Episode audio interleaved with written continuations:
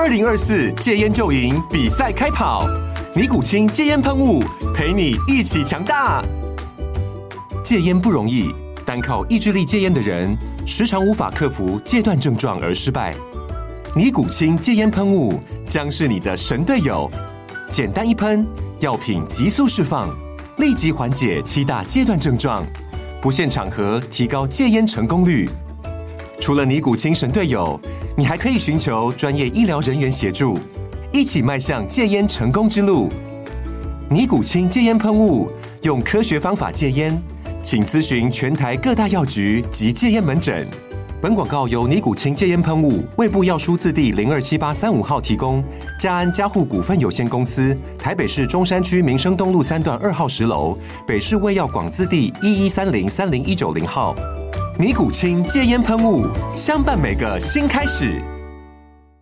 九八新闻台 FM 九八点一财经一路发，我是阮木华。哦，这个台股 ETF 哈，去年的规模哈已经成长到一点四兆了哈，这个年比增幅啊超过六十趴哦，这真的是非常大爆发一年哈，而且呃整个 ETF 的受益人数就股东人数已经超过六百万哈。所以，我相信我们的听众朋友、观众朋友，你一定有 ETF 啦，不管你是债券 ETF，或者是说股票的 ETF，哦，或者说你今天手上的是高股息市值型，或者说你是纯粹半导体的，或者你中小型的 ETF。反正呢，各种 ETF 啊，你一定都有一档两档了哈。甚至我想，我们很多观众朋友、听众朋友，可能你满手都是 ETF 哈，也不一定哈。那 ETF 的投资策略跟方法哈，其实也是八八囧哈。那怎么样去选 ETF 也是个学问。好，所以我们今天呢，过年期间呢，这个特别节目啊，我们就请到了摩尔投顾的陈坤仁分析师啊，来跟大家来谈谈这个 ETF 啊。大家想说，诶，那陈坤仁分析师怎么不谈个股？哈，怎么不谈产业族群？不谈股票？哦，事实上，其实分析师也可以讲 ETF 的哈。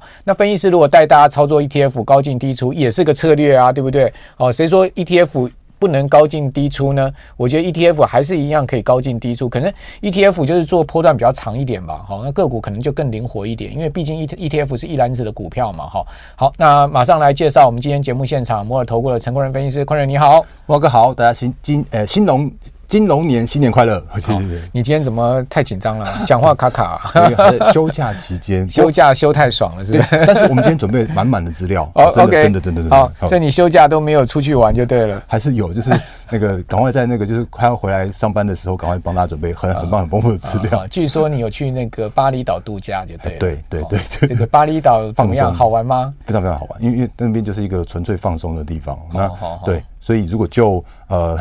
整个休假期间算真的是算算过太爽。哦，那 但是我们还是要回归到 诶、欸、今天的重点。哦，因为刚刚慕驊哥有讲到，就是像配置的部分，像 ETF 哦，那呃我们因为其实之前跟大家讲了蛮多蛮多的股票跟今年的行情的方向。哦，那因为其实像最近的话，我相信应该。呃，该领到红包的都领到了，然后呢，该领到年终的也都领到了，所以这个时间点的话，可能会有人想说，那有没有办法把自己的年终红包哦？那我们今天放大，对，放大数哦。所以今天的重点叫做是如何好好的配置你的手上的红包跟年终奖金。那我先下一个标题叫做是，到底要你要买股票好，还是你要买像高股息 ETF 好，或者是说像去年很夯的像是债券 ETF，呃，哪一个比较好？我会先讲答案，叫做是。都好哦，因为小孩子才做选择。因为其实如果就今年来说的话，会赚都好了。我觉得是这样子的，是是是。那会赚都好，或者是说你要懂得如何去做配置的话，都好。哦，所以今天的节目的重点叫的是年终放大数，然后呢，如何来去做这三个商品的一些配置。那嗯，我先说一下就。大方向来说好了，因为刚刚莫哥讲到像像去年的 ETF 的这个真的是几乎叫是人手一档。那如果百家争鸣，对，真的是真的是。然后呢，如果我给大家一个数据的话，呃，因为这些都是官方数据哦，因为我真的真的准备很多很多资料，所以。来，第一件事情，好、欸，这个官方数据准备很多资料就立刻不压了，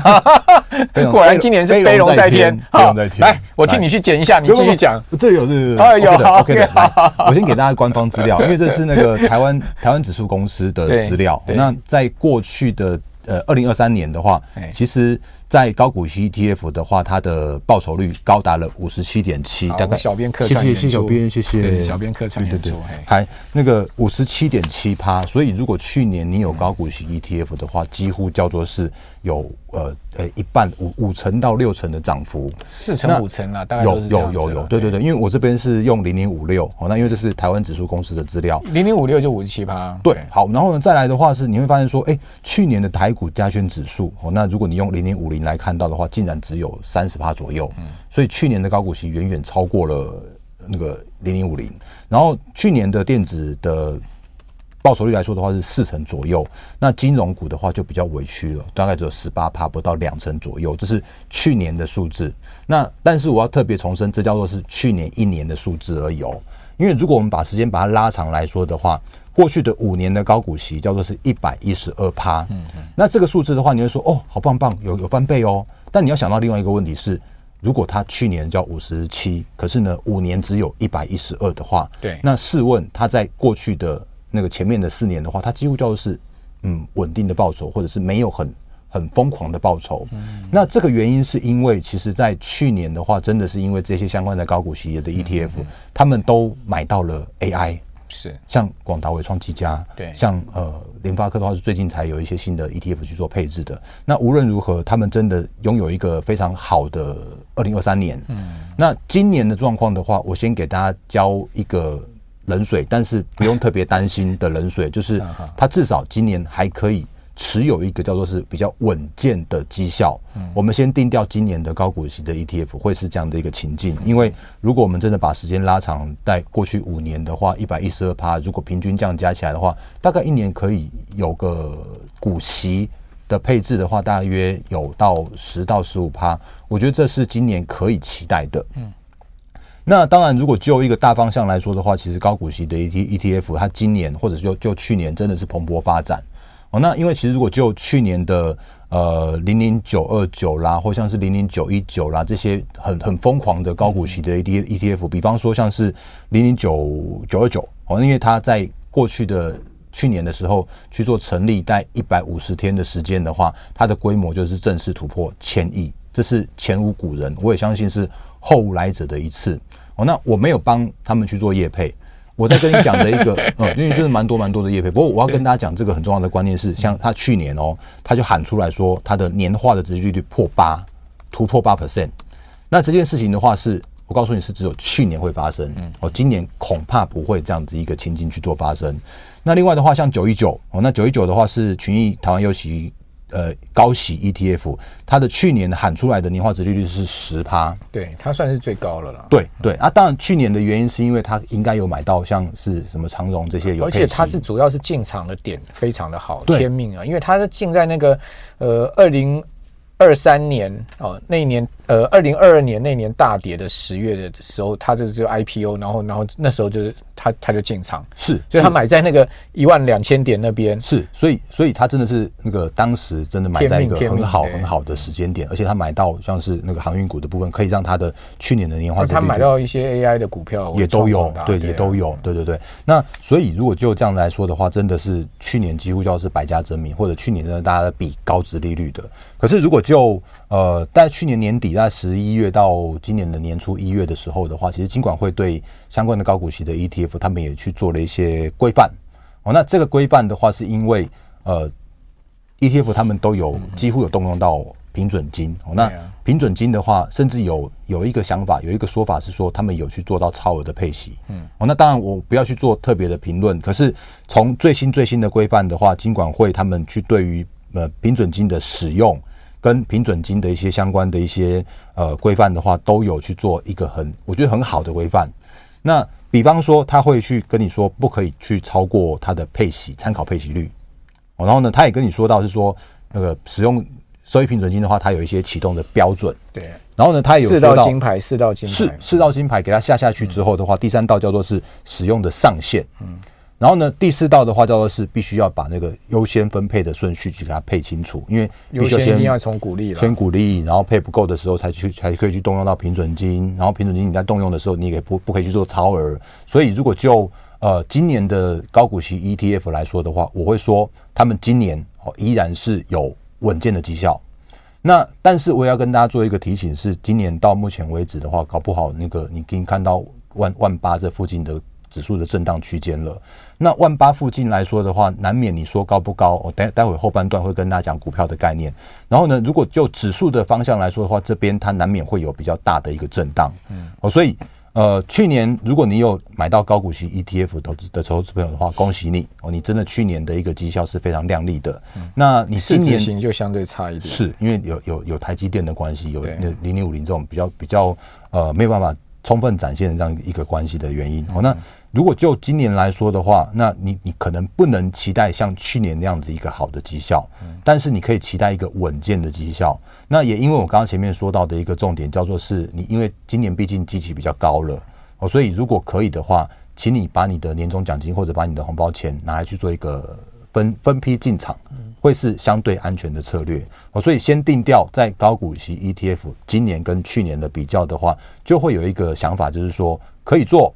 无论你是新的投资朋友，或者是说你已经有的。人的话，你都可以用定时定额的方式来把那个高股息的 ETF 成为你的一个很重要的稳健、稳健的投的核心的资产。哦，那这个在高股息 ETF 的 ETF 的想法的地方，先跟大家做一个分享哈。我我其实我也觉得今年高股息 ETF 不太可能复制像去年这么好的报酬了。对，因为呃去年动辄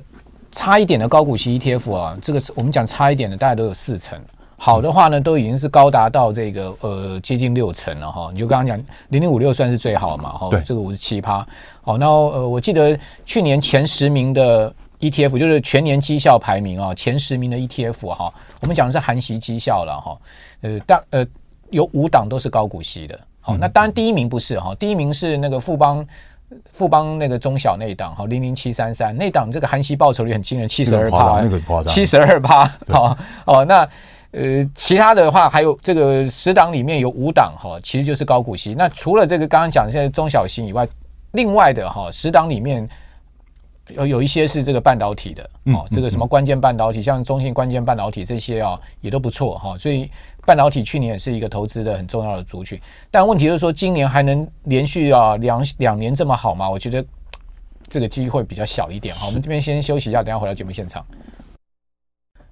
九八新闻台 FM 九八点一财经一路发，我是阮慕驊。好，其实我对 ETF 的研究是这样子啦。我觉得 ETF 哈常常就是常胜军哈，因为它的绩效就是它的指数编制原则哈。那这个投信设出来设计出来这指数编制原则啊，如果真的很符合台股的特性的话，基本上你就会发现他们其实就是每一年逐步啊把它的价格垫高哦。所以呢 ETF 呢，呃，价格越越垫越高，就代表它其实常年报酬率就是一直累积上去的了哈。那有些 ETF 它就是永远就是是是就是 IPO 附近的价格都不太会动啊，就肯定它的指数编制原则是可能不是很符合台股的特性哈，不是说它不好，就是可能它没有抓到台股的特性，好吧，这就是大概呃 ETF 有些常胜军主要的原因了哈。那但问题是说，因为 ETF 不是只有股票哈，还有债券哈。我们常常讲说股债配置，股债配置哈，所以这边我们进一步来请教摩尔投顾的陈坤仁分析师啊，这个债券 ETF 你怎么看今年的呃可能的表现呢？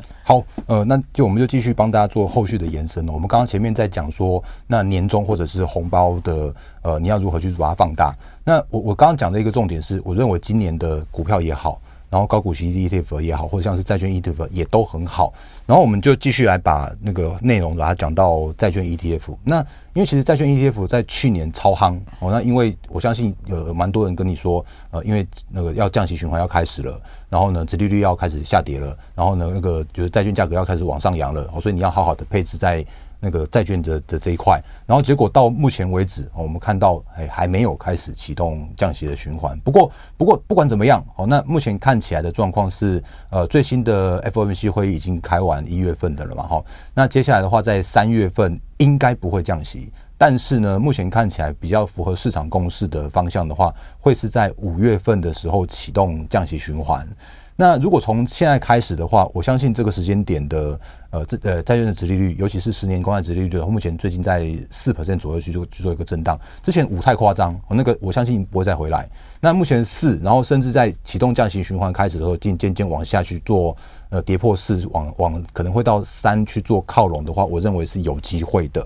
所以如果就一个债券的配置来说，债券 ETF 的配置来说的话，这边也是一个值得你去做一个分批进场的价位哦。因为如果就一个大方向来说，因为呃，我这样讲好了，过去的降息循环，那有两次比较比较大的，或者比较比较具有代表性的，那有一次是在二零零七年，就是那一次是金融海啸。然后呢，有一次是的话是在二零一九年的八月份，那那一次的话比较像是一个预防性，或者是说一个预期性、预期内的的一个降息循环。所以，我们如果把呃债券 ETF 把那个时间点把它放到那边，就是两次的降息循环来看的话，其实两次的降息循环的开始的话，都代表着是那时候的债券的殖利率下滑，或者是说债券价格往上扬。或者是说债券 ETF 有一个比较不错的稳定的表现的机会哦，所以如果以今年也复制当年那两次大家印象还深刻的那两次的循环的开始的话，我相信从现在开始。或者是说，这时间点你愿意去做一些债券的配置的投资朋友的话，你都可以去做相关的运用，就是一样分批的方式，那尽量选一些比较属于中长期的长长债的部分，十年债、二十年债都 OK，甚至像是一些比较属于投资等级的债券的 ETF 的话，都是可以的。哦，那这是在那个诶债券的想法。那如果以现在目前的状况的话，那个呃，我像我刚刚前面在比较，像是零零五六这种高股息，或者是说在比较所谓的债券 ETF 的时候的话，其实我觉得今年他们两个呃合理的报酬哦都是有机会的。哦，所以在债券的部分的话，我认为也是大家可以用分批的方式去做定期定额的方式去做一个介入的这样一个动作的地方。那呃。接下来的话，我觉得另外一个重点是在股票的部分。哦，那因为其实因为股票的部分的话，真的是我们之前也在财经一路发里面不断跟大家讲说，今年哦股票的操作的话难度会更加的提高。嗯，我都很老实说。然后呢，但是呢，今年哈在股票的操作上面来说的话，其实我认为叫做是充满了机会。哦，因为你会发现说，在农历年前的时候啊，呃，其实还是一堆的中小型的股票在往上去做飙高。那他们飙高的原因跟理由也很简单，就是因为像呃新春的红包行情，或者说就那个接下来会有到季底的做账行情，尤其是有一些投信在认养的中小型的个股，都会在那个这个时间点开始有一些比较积极的去做一个布局，甚至像是往上就拉抬。因为讲讲白一点，就是说投信他们每年每年或者每季每季，他们还是要拼绩效啊，对，哦，那他们还是要为了他们的呃排名去做一个努力啊。所以在这样的情境之下的话，就一个年后的选股的方向的话，我也会比较倾向以看大做小的方式。哦，那比方说台积电，它开了法说会，好棒棒哦，因为它今年的营收呃有机会在就是在持续往上去做成长，双位数的成长。然后呢，今年的 EPS 的话也有机会看三十八到四十块，这个真是有人喊出来的。然后呢，台积电也跟你讲说，哎，真的就是景气是很好，很就是呃半导体领先的呃。先进制程的话，一样是领先后面的追兵的，至少是三三五年以上。可是，可是，可是，台积电就在开完法说会之后，涨个几天之后就不动了哦，因为它怎么样都还是比较像是一个提款机，就是控盘的工具哦。所以在这样情境之下的话，你反而应该要呃，比方说台积电，我们前也常常跟大家讲说，台积电会报名牌啊，因为台积电好的股票，像随便讲先进。先进设备的最近也飙翻天，然后呢，像是他在喊说，哎，矽光子会是未来的很重要的 AI 的关键技术，结果那个光通讯矽光子也飙翻天，然后呢，他一喊出来说，哎，其实他看到的状况是，呃，CoWoS 制程是是不够的，他们要去做扩产的，结果 CoWoS 也飙翻天，所以我我宁愿用看大做小的方式，或者是说看看有没有哪一些是投信认养比较有机会的方式的公司跟个股。会变成是接下来在年后操作的一个选股的重点。我，所以如果回归到我们刚刚前面所说到的，就是如果你是一个稳健的投资人，我相信今年的高股息的 ETF 或者是说债券的 ETF 的话，都是值得你去做一个分批进场去做配置的。那如果你是一个比较希望有多一些些报酬，或者说你想要追求一些呃比比这种稳健报酬更好的绩效的话，其实你可以在股票上面去做一个配置。那我也说过，因为其实今年真的股票上面的操作的话，你要更更呃更努力一些。那所以我才想说，如果有机会的话，你好好在股票这边去去赚到诶债券 ETF 或高股息 ETF 赚不到的钱。所以我今天也特别在那新春农历年的时候，帮大家做一些额外的神秘好礼的一个分享。哦，那你可以把我的 Light 把它加起来，然后呢，我的 Light 上面的话会给大家，就是我之前有跟大家说过投资周报。哦，那投资报周报的话，真的就是我把诶、欸、给会员的一些很棒的资料，就是我们平常在操作什么股票，就放在投资周报给我们的粉丝朋友们来做索取。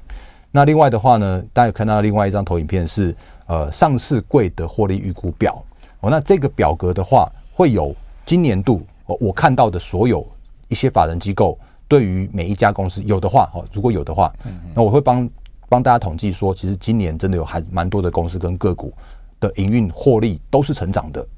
那这个时间点的话，他们有可能评价偏低，或者是说这个时间点的话，他们是充满着机会的。所以你可以透过加我的 Line 的方式拿到周报。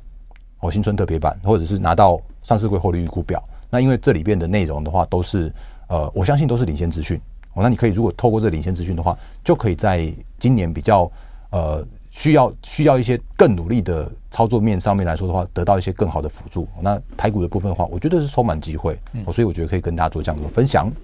好，那今年不管是股票型的 ETF 哈，或者说债券型的 ETF，刚刚昆仁都跟大家讲了。那当然，这个股票也是他的老本行了，这个股票也不能错过。好，所以大家怎么样运用多元的工具哈，在金融市场里面啊，帮各位创造更多的财富？我想这是。让大家可以财富自由的很重要一个步骤了哈，不然死薪水哈，你怎么存哈？我相信再怎么存也是有限的哈。你的财富要自由，也是要时间要很久的时间，所以我们当然希望快点财富自由。所以怎么样运用好的工具、对的方法，在对的时间点哈，那进出得宜的话，我相信大家的财富就可以持续累积。好，那今天非常谢谢昆仁在呃假期期间啊，跟我们谈到了就不单单运用股票好，还有更多 ETF 的策略哈。那我们也提供给我们观众朋友参考。